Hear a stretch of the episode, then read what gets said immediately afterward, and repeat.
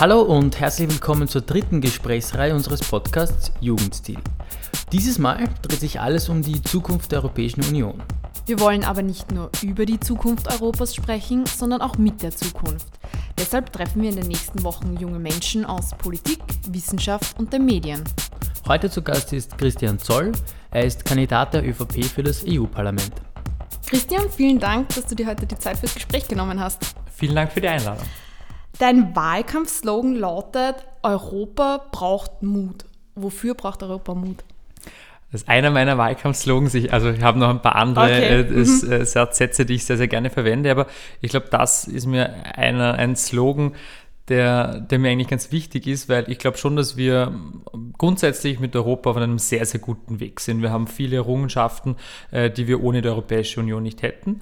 Und trotzdem glaube ich aber, dass wir in einigen Entscheidungen viel mehr Mut brauchen würden und wo wir uns teilweise zurücknehmen. Ein Beispiel ist für mich das Einstimmigkeitsprinzip. Wir haben ja äh, in- auf der europäischen Ebene in manchen Entscheidungen ein Einstimmigkeitsprinzip, wo viele auch sagen, naja, wenn wir das nicht haben, dann, dann kann es auch sein, dass wir in gewissen Entscheidungen beschnitten werden. Ich glaube aber, dass genau das der richtige Weg wäre, dass wir in gewissen Entscheidungen nochmal weg vom Einstimmigkeitsprinzip gehen. Das haben wir gesehen beispielsweise bei, bei dem Thema Digitalsteuer, dass Unternehmen, also man, man will Unternehmen, auch Internetkonzerne gerecht besteuern und einzelne Länder sind stark dagegen aufgetreten, gegen, ähm, gegen diese Besteuerung wenn wir das Einstimmigkeitsprinzip nicht hätten in, diesem, in diesen Fragen und wir ein bisschen Mut beweisen würden, dann würden solche Entscheidungen natürlich möglich werden. Wobei wenn man dazu sagen muss, dass die Kommission ja das versucht hat, in dem Fall, also das Einstimmigkeitsprinzip aufzuheben,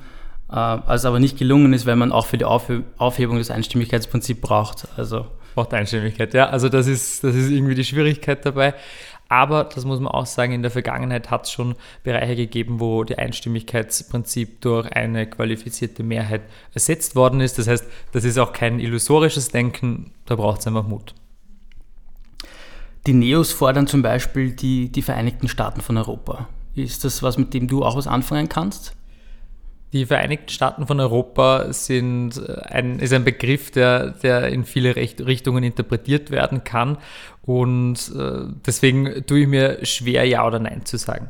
Was ich möchte von Europa ist, dass wir uns vielleicht auch in den in ein oder anderen Szenarien zurücknehmen, wo ich glaube, dass wir nationalstaatlich auch bessere Entscheidungen äh, treffen können. Und ich möchte aber ein Mehr an Europa haben, wenn es um die großen wichtigen Themen geht, also Klimawandel, Digitalisierung, äh, auch äh, quasi, wie wir uns als Standort wettbewerbsfähig halten. Ich glaube, da braucht es europäische Lösungen und in diese Richtung soll, soll Europa gehen. Äh, Vereinigte Staaten von Europa, Republik Europa, da gibt es viele Begriffe.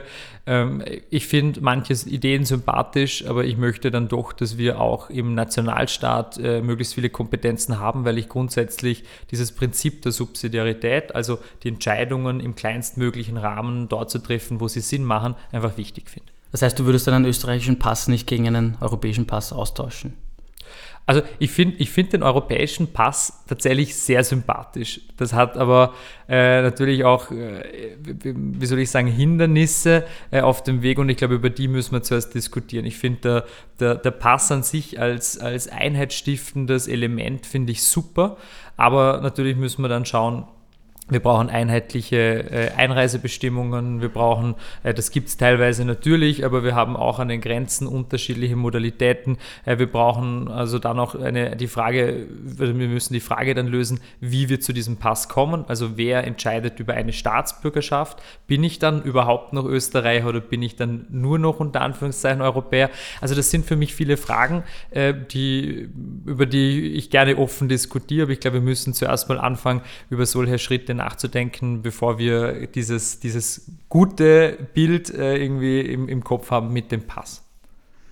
Du forderst auf deiner Homepage unter anderem, habe ich gelesen, auch mehr Effizienz in der Europäischen Union. Äh, vielleicht kannst du nochmal erklären, was du darunter verstehst und was soll sich konkret ändern. Du hast das jetzt vorher eh schon ein bisschen ein, äh, angesprochen mit Einstimmigkeitsprinzip. Ja, Mehrheitsprinzip statt Einstimmigkeitsprinzip. Genau. Also das ist ein, eine, ein, ein wichtiger Bereich im Be- äh, Bereich Effizienz, ist für mich das mehr, mehr also die, die, mehr, also die qualifizierte Mehrheit bei Entscheidungen statt dem Einstimmigkeitsprinzip.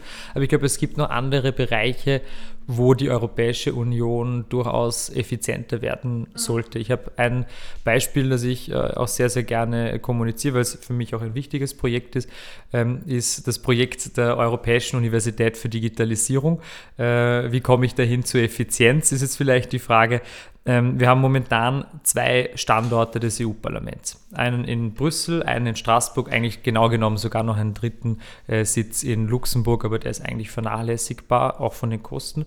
Aber was wir momentan haben, ist, dass wir Abgeordnete haben, die den größten Teil der Zeit in Brüssel äh, arbeiten, dort in Ausschüssen tagen und so weiter. Und vier Tage im Monat sind diese Abgeordneten in Straßburg. Da sitzen sie, fällen dann die äh, Entscheidungen, also die offiziellen Plenarsitzungen, wo ent entschieden wird. Die passieren in Straßburg. Diese Hin- und Herwandererei, das ist äh, ein, äh, sehr aufwendig, da werden Züge gechartert, um die Materialien von A nach B zu bringen. Äh, ich glaube, dass das nicht notwendig wäre. Da gibt es auch äh, Studien vom, vom Europäischen Rechnungshof, die sagen würden, dass man ungefähr 180 Millionen Euro einsparen könnte.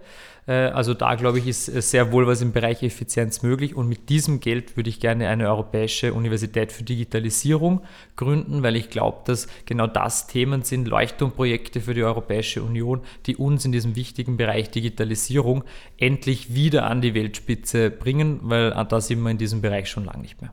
Vielleicht können wir da gleich anschließen beim Thema Digitalisierung. In den letzten Wochen hat äh, die Diskussion um, um diesen ominösen äh, Artikel 13 sehr großen Raum eingenommen. Da geht es um die Reform des europäischen Urheberrechts, äh, die im Endeffekt zu Upload-Filtern führen könnte. Jetzt hat deine Mutterpartei, die EVP, im Europäischen Parlament für äh, diese Urheberrechtsreform gestimmt und die Reform war extrem umstritten, vor allem unter jungen Leuten. Also man braucht nur einen Blick auf YouTube äh, werfen. Also die hat zu extrem viel Ablehnung geführt, diese Reform. Wie stehst du dazu? Also dieses Thema mit Artikel 13 bzw. Artikel 17 ist, finde ich, ein sehr, sehr schwieriges, äh, weil ich die Grundintention sehr, sehr gut nachvollziehen kann. Wir haben eine Situation, wo Urheberinnen und Urheber oftmals nicht genügend geschützt werden. Das heißt, es gibt viele junge Leute, die sich vielleicht ein Kameraequipment kaufen, das sehr, sehr teuer ist Fotos damit machen, äh, ein quasi äh, wirklich auf viel Arbeitszeit investieren und auch Geld investieren für, für Bilder oder Musik, die sie selber kreieren. Was passiert? Oftmals gibt es äh, YouTuber und Co., die Materialien, die so, her, äh, so produziert worden sind, verwenden und dadurch Geld verdienen und die Personen, die eigentlichen Urheber, die schauen durch die Finger, weil die haben keinen Mechanismus, wie sie das effizient schützen können. Und ich glaube, genau da müssen wir ansetzen und da finde ich grundsätzlich das neue Urheberrecht auch, sehr, sehr gut. Ich tue mir selber aber schwer, und das habe ich auch innerparteilich mehrmals artikuliert. Ich tue mir schwer mit, mit der konkreten Lösungsmöglichkeit des, äh, der, der Upload-Filter. Momentan, ich glaube, man darf auch noch nicht äh, alles noch gar nicht so kritisch sehen, weil jetzt kommt es erst zu der nationalen Umsetzung. Also das war eine Richtlinie. Das heißt, die Nationalstaaten müssen das zuerst in geltendes Recht umsetzen. Aber ich glaube, da, also da gibt es sicher noch Spielraum, das glaube ich auch. Was ich aber nicht will, ist, dass es zu Upload-Filtern kommt, die, also wo eine Software quasi entscheidet, welcher Inhalt darf jetzt gepostet werden und welcher nicht. Du bist auch Vizepräsident der Jugendorganisation der Europäischen Volkspartei. Ich würde jetzt mal behaupten, dass die Europäische Volkspartei nicht der größte Fan der FPÖ ist. Sprichst du mit deinen Kolleginnen und Kollegen über dieses Thema oder wie sehen die das oder musst du dich für die Koalition rechtfertigen in irgendeiner Weise?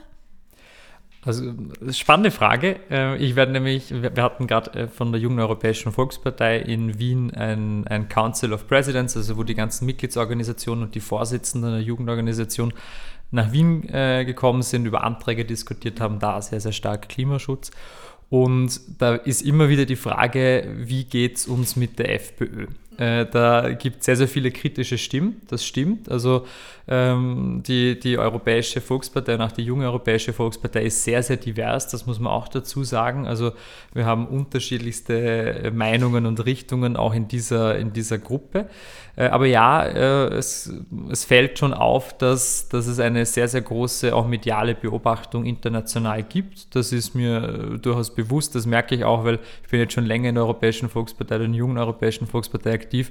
Und vor zwei Jahren hätte, glaube ich, noch niemand gewusst, wer eigentlich in der Regierung in Österreich ist. Also jetzt äh, plakativ gesagt und mittlerweile äh, ist es, also kommt es mir so vor, als wüssten die dann auch die Namen relativ genau. Und also man merkt, es gibt eine sehr, sehr starke internationale Beobachtung von Medien. Äh, es gibt auch ähm, viele, die es kritisch sehen. Äh, und ja, ich, ich versuche immer mit denen zu diskutieren, äh, auch quasi unsere Seite ein bisschen darzulegen. Viel, viel Kritik teile ich auch. Also ich glaube, äh, da, da muss man jetzt nicht so tun, als wäre alles perfekt. Aber ähm, ja, ich glaube, das ist halt auch immer eine Frage. Also es geht eher darum, dass viele Fragen stellen und gar nicht so sehr beurteilen, weil oft ist es ja dann doch so, wenn man halt nur ein, zwei Zeitungsartikel liest, kennt man dann auch noch nicht gleich das ganze Bild die Innenpolitik ist ja geprägt von dieser Harmonie von, von ÖVP, FPÖ, zumindest in der Öffentlichkeitsarbeit. Und dann sieht man aber, wie es kürzlich wieder Wahlduelle von Wilimski und Karas und hat das Gefühl, da liegen eigentlich Welten dazwischen. Wie, wie geht das zusammen? Also ist da so ein großer Unterschied zwischen Österreich und der EU? Also ich finde grundsätzlich, da, da, da diskutiere ich auch mit sehr, sehr vielen Leuten, ich finde grundsätzlich diese Harmonie für mich persönlich als junger Mensch, der politisch interessiert ist, sehr erfrischend. Ich weiß, man, man kann zu vielen Dingen unterschiedlich stehen, das ist mir auch komplett bewusst.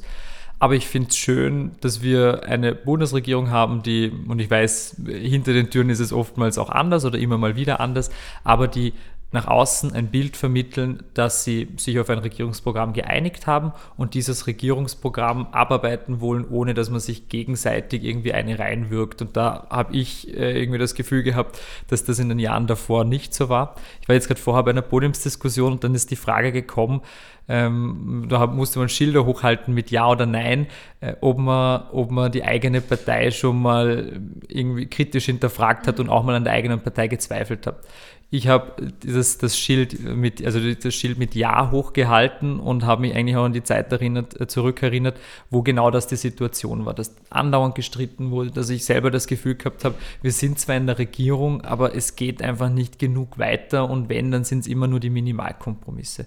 Also von dem her, das ist so zur Situation in Österreich. Äh, ja, auf europäischer Ebene, und das merkt man ganz klar bei diesen Duellen, da ist die Stimmung anders. Ich kann es auch nachvollziehen, weil wir sind ja trotzdem unterschiedliche Parteien und ich finde es auch gut, dass wir in einer Wahlauseinandersetzung ganz klar zeigen, es ist die FPÖ, das ist eine wahlwerbende Partei, das ist die ÖVP, auch eine wahlwerbende Partei und wir sind natürlich im Wettbewerb der Ideen um Europa auch unter Anführungszeichen Konkurrenten. Aber könntest du dir vorstellen, mit Wilimski zum Beispiel zusammenzuarbeiten im Europäischen Parlament? Also ich habe natürlich auch, ich verfolge sehr, sehr stark äh, mit, auch was die, was die FPÖ in vielen Bereichen macht. Für mich ist die FPÖ auf europäischer Ebene nicht wirklich ein Partner, mit dem ich gerne zusammenarbeiten möchte. Auch die Fraktion, in der sich äh, Le Pen und eine AfD vereinigt, das sind für mich keine, keine Partner, die, mit denen man, glaube ich, an diesem europäischen Projekt weiterarbeiten kann. Wobei ich natürlich auch einzelne Persönlichkeiten auch in der FPÖ schätze. Ich komme mit vielen unterschiedlichen Leuten zusammen äh, von unterschiedlichen Parteien und es gibt in jeder Partei äh, unter Anführungszeichen gute und schlechte, also oder Leute, mit denen man mehr zusammenarbeiten kann und weniger. Ich glaube, das muss man sich im Einzelfall und auch themenspezifisch anschauen. Das Europäische Parlament ist ja so schön, weil man, weil man keine allzu fixen Koalitionen hat, wo jeder dann immer im Clubzwang alles macht, sondern es gibt immer eine Dynamik in der Mehrheitsbeschaffung und ich kann mir auch vorstellen, dass es vielleicht mal mit der FPÖ auf europäischer Ebene äh, einen Konsens gibt und dann dafür mit den Sozialdemokraten und den Liberalen. Ich glaube, da muss man offen sein. Einer deiner Kernthemen ist auch die Nachhaltigkeit. Äh, da schreibst du, wenn ich das kurz vorlesen darf, wir haben nur eine Welt und damit auch nur beschränkte Ressourcen. Also du rufst klarerweise zu mehr Bewusstsein auf. Äh, etwas Ähnliches fordern auch die Jugendlichen, die jeden Freitag auf die Straße gehen. Was hältst du persönlich von der Fridays for Future Bewegung oder hast du vielleicht schon selbst mal mit demonstriert? Ich war, ich war mal dabei in Vorarlberg, ich bin ja Vorarlberger und äh, als die Fridays for Future Demonstration war in Vorarlberg vor dem Landhaus, habe ich es mir mal angeschaut, habe auch mit ein paar diskutiert. Ich fand das ganz spannend und ich finde es und das merkt man auch, es gibt einfach gar, also sehr, sehr wenige junge Menschen, die richtig Politik verdrossen sind. Äh, ich habe das Gefühl, gerade jetzt mit dieser Thema um Artikel 13, Uploadfilter und Fridays for Future, habe ich schon das Gefühl, dass junge Menschen themenspezifisch einfach mitarbeiten wollen und, und ihre Stimme erheben wollen. Natürlich machen sie das auch, weil sie teilweise frustriert sind mit den Entscheidungen. Verstehe ich auch äh, bis zum gewissen Grad. Ähm, aber ich finde es trotzdem schön, dass junge Leute nicht sagen, hey, ist mir wurscht, sondern ja, sie gehen halt aktiv hin und wollen was ändern. Heute eben bei dieser Podiumsdiskussion am Vormittag äh, haben wir dann auch gefragt, na und wer von euch war schon bei der Fridays for Future Demonstration und die Hände, ich glaube es waren 90, 95 Prozent oben. Finde ich super und so soll es auch sein. Ich finde, dieses Thema Klimaschutz, da ist sicher auch äh, länger schon zu wenig passiert. Ich glaube aber auch, dass man nicht den Fehler machen darf, zu sagen, dass in diesem Bereich nichts passiert ist. Ich glaube, dass es da viele Entscheidungen gibt, die vielleicht auch gar nicht so im ersten Moment bewusst werden. Ein Beispiel, das ich auch gerne immer bringe, ist, dass wir momentan ja ähm, diese Umstellung haben von den Glühbirnen, also die, die normalen Glühbirnen, die ja in Wahrheit 90 Prozent Wärme produzieren und nur 10 Prozent Energie für Licht aufwenden, äh, eine Umstellung zu anderen Leuchtmitteln, die energieeffizienter sind. Da haben sich viele aufgeregt und gesagt, oh mein Gott, die EU greift in, in unser Wohnzimmer ein und entscheidet, welches Licht wir nehmen. Aber das Ergebnis, wenn diese Umstellung vorbei ist, ist, dass wir uns je nach Rechnung sechs bis zehn Atomkraftwerke in Europa sparen durch diese Umstellung. Und da finde ich schon, da sieht man, wir in, auch in der Europäischen Union, wir gehen in Schritten auf dieses Thema zu. Ich glaube teilweise auch in zu kleinen Schritten, da müssen wir äh, noch viel, viel mehr machen. Aber ich glaube, da hat es auch schon erste gute und wichtige Schritte gegeben. Hättest du noch einen Vorschlag? Entschuldigung, Anna. Ja, ich, ich habe noch einige Vorschläge. Ja. Äh, also ich glaube, dass ein Thema, das, das mir sehr, sehr wichtig ist, ist auch, und da sind wir aber, glaube ich, parteiübergreifend äh, relativ äh, ähm, gut dran, dass wir, dass wir da alle dahinter stehen, ist der Ausstieg aus Kohleenergie, Atomenergie. Das wird beides ähm, teilweise indirekt und direkt subventioniert von der Europäischen Union und das halte ich für einen Fehler. Da gibt es auch schon sehr, sehr viele äh, gute Möglichkeiten. Also bis 2025 äh, endet die Subventionierung von Kohleenergie Energie, das finde ich sehr, sehr wichtig. Gleichzeitig müssen wir aber halt auch schauen, wo die wo dann die Energie herkommt und da müssen wir natürlich investieren in erneuerbare Energien. Was ich auch glaube, und da kommen wir als Europäische Union nicht drum herum, ist mehr in Forschung und Entwicklung investieren, was auch quasi in, diese, in diesen Vorschlag der Europäischen Universität für Digitalisierung auch sehr, sehr schön mit reingeht, weil Oftmals diskutiert man anhand der jetzigen Situation, was ist, also was ist für die Umwelt besser. Mobilität ist eines der größten Faktoren, die auch belastend für unsere Umwelt sind. Und momentan haben wir halt die, die Wahl zwischen den klassischen Verbrennungsmotoren, die zweifelsohne schädlich sind für die Umwelt, und Elektromobilität, die natürlich einen Fortschritt bietet. Aber wenn der Strom von einem Gas- oder Kohlekraftwerk kommt, wenn die Batterie äh, mit Kobalt aus Afrika äh, verwendet, also quasi hergestellt wird, wo unter schlechteren Bedingungen dort abgebaut wird, wenn eine, eine Batterie wahnsinnig viel CO2 äh, in der Produktion benötigt, dann sind wir da noch lange nicht an dem, an dem, bei dem Bereich angelangt, wo wir über nachhaltige Mobilität reden können. Da braucht es Forschung und Entwicklung, da gibt es schon wahnsinnig viele gute Vorschläge, auch in Richtung Elektromobilität für, für Flugzeuge. Ich glaube, auch äh, so zu tun, als wäre der Flugverkehr schlecht, äh, das glaube ich nicht. Ich glaube nur, dass wir ähm, auch, bei, also auch beim Flugverkehr auf nachhaltige Lösungen gehen müssen. Aber ja, äh, über den Luftweg ist, ist sehr, sehr viel machbar. Es gibt ein, ein, äh, ein Startup aus Slowenien, das schon an, an, erneuer, also an nachhaltigem Flugverkehr arbeitet. Da gibt es viele super Lösungen und an denen müssen wir arbeiten und da müssen wir auch Geld investieren investieren. Äh, wir haben heute schon über junge Leute gesprochen, die, die, die sich politisch engagieren. Und die Wahlbeteiligung bei der EU-Wahl zeichnet ein ganz anderes Bild. Also bei der EU-Wahl 2014 lag der Anteil der Wählerinnen und Wähler zwischen 16 und 24 Jahren europaweit bei 28 Prozent circa und in Österreich ein bisschen höher bei 29 Prozent. Wie erklärst du dir das? Warum gehen die Jungen nicht wählen, gerade wenn es um die Europäische Union geht? Ich finde die Zahlen sehr, sehr schade, weil das heißt unterm Strich, dass drei von vier Jugendlichen sagen, sie wollen nicht zur EU-Wahl hingehen, weil sie nicht das Gefühl haben, dass sie irgendwas verändern können. Und ich glaube, da müssen wir ansetzen. Da wünsch, würde ich mir wünschen, dass wir in der Europäischen Union so eine Art Demokratiepaket auf den Weg bringen, weil ich schon glaube, dass die Ursache dafür ist, äh, dass so viele Leute nicht zur Wahl gehen, dass sie sich nicht gehört fühlen, dass sie das Gefühl haben, es bringt eh nichts, wenn sie ihre Stimme abgeben. Da zu dem Demokratiepaket, das ich mir wünschen würde, gehört eine Direktwahl eines EU-Kommissionspräsidenten, wo dann einfach ganz klar ist, ich wähle nicht nur meine 18 Abgeordneten in Österreich, sondern ich wähle auch den Repräsentanten der Europäischen Union. Und ich glaube, genau das würde auch helfen, einen europäischen Gedanken in eine Wahl zu bringen, die oftmals sehr national, also von nationaler Politik geprägt ist. Zu einem Demokratiepaket gehört aber auch eine, eine Entschlankung oder eine Verschlankung der, der europäischen Bürgerinitiative. Das ist momentan ein, ein extrem großer Aufwand, überhaupt eine europäische Bürgerinitiative äh, auf den Weg zu bringen. Ich glaube, da müssen wir auch schauen, dass es einfach mehr direkt demokratische Mitbestimmungsmöglichkeiten gibt und dass auch quasi der Prozess transparenter wird. Ich finde, das haben wir beim Upload-Filter bei dieser ganzen Diskussion sehr, sehr schön gesehen. Seit drei Jahren Jahren wird verhandelt über dieses Thema. Drei Jahre und ich würde sagen, vor einem halben Jahr ist es dann mal aufgepoppt. Das heißt, in zwei, zweieinhalb Jahren, äh, also zweieinhalb Jahre des gesamten Prozesses, hat die Bevölkerung gefühlt nichts mitbekommen. Jetzt kann man natürlich sagen, das ist auch ein Problem äh, der Leute, weil sie sich zu wenig beschäftigt haben. Ich glaube aber auch, dass da der Prozess teilweise einfach nicht transparent genug ist, dass man vielleicht zu wenig Einblick und Einsicht in, in die ganzen Gesetzgebungsprozesse hat. Und deswegen fände ich es auch wichtig, dass wir bei diesem Bereich was machen. Warum sollen unsere Hörerinnen und Hörer wählen gehen? Ich glaube, dass man wählen gehen als nicht nur als ein Bürgerrecht sehen kann, sondern eigentlich auch eine Bürgerpflicht. Ich finde, man, man da, also viele beschweren sich auch, das bekomme ich auch mit, aber ich finde, du darfst dich nur dann beschweren, wenn du, wenn du auch wirklich wählen gehst und sagst, hey, das ist uns wichtig und äh, wenn halt dann was anderes rauskommt, dann ist es auch okay.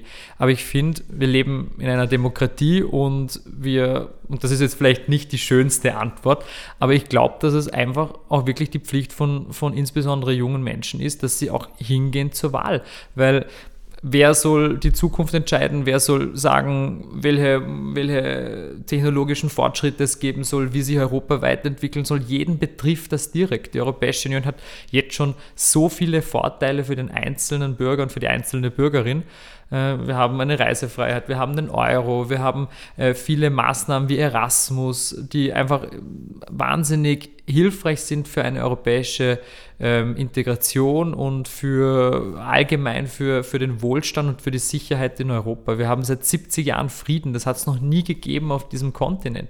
Also so viele Vorteile, die die EU bringt, aber wenn man die Vorteile halt haben will, dann muss man einfach auch wählen gehen und muss seine Stimme abgeben, weil sonst ja, also ich finde, man, es ist ein Irrglaube, wenn man sagt, und das habe ich immer wieder gehört, äh, wenn man sagt, naja, wenn ich nicht wählen gehe, ist das auch ein Statement. Nicht wählen gehen ist in Wahrheit kein Statement, weil die Entscheidungen werden dann halt von den Leuten getroffen, die wählen gegangen sind. Wenn 20% wählen gehen, entscheiden halt 20% der Leute, was in Europa passiert. Und die Nichtwählerquote, das interessiert die Leute im Normalfall ein halbes Jahr vor der Wahl und drei Monate nach der Wahl. Und dort, wenn die Politik passiert, da ist es den Leuten egal. Ich glaube ja auch, dass sie die meisten relativ einig sind, wenn es um die Idee oder dieses Konzept von der EU geht, dass das alles sehr toll finden von der Grundidee, aber ich glaube, es gibt immer dieses große Aber danach und dann wird immer von Reformen gesprochen und was man ändern kann, haben ja wir heute auch. Wenn du jetzt aber konkret drei Dinge ändern könntest, jetzt sofort, was würdest du tun? Das eine ist, was ich vorher schon angesprochen habe, äh, dass äh, ein Demokratiepaket würde ich mir wünschen, weil ich glaube, genau da fängt es an. Wir können äh, Themen wie Klimaschutz, das glaube ich schon ein bisschen zu, also viel zu wenig behandelt worden ist in der Europäischen Union. Da könnte man einiges mehr auch bewegen, wenn wir direkt demokratische Möglichkeiten in, also für, auch für junge Menschen haben. Das heißt, für mich fängt das Ganze bei der, bei der Demokratie und bei der Transparenz an. Das wäre vielleicht der erste, die erste Maßnahme. Eine zweite ganz konkrete Maßnahme würde ich mir diese Europäische Universität für Digitalisierung wünschen, äh, weil ich glaube, dass wir, wenn wir wettbewerbsfähig sein wollen, wenn wir wenn wir einfach auch in 50 Jahren noch die gleiche Rolle in der Welt spielen wollen, wie wir sie jetzt haben, dann müssen wir auch was dafür tun und dann müssen wir auch in diese Zukunftsbereiche investieren. In Österreich sind wir 0,12 Prozent der Weltbevölkerung. Es ist auch klar, dass wir mit unserem Know-how, das wir in Österreich haben, in manchen Nischen Weltspitze sind. Aber ich glaube, dass wir oftmals zusammen, ähm, zusammen und gemeinschaftlich in der Europäischen Union solche Dinge angehen müssen.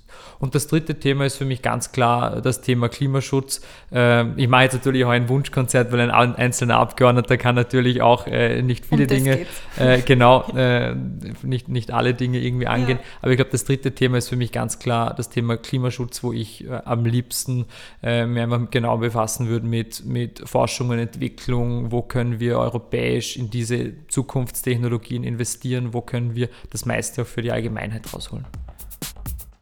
Lieber Christian. Vielen Dank für das Gespräch. Dankeschön. Vielen Dank auch. Ja, und auch an euch. Vielen Dank fürs Zuhören. Wir würden uns freuen, wenn ihr bei unserer nächsten Folge wieder dabei seid. Bis dahin eine schöne Zeit und bis bald. Ciao.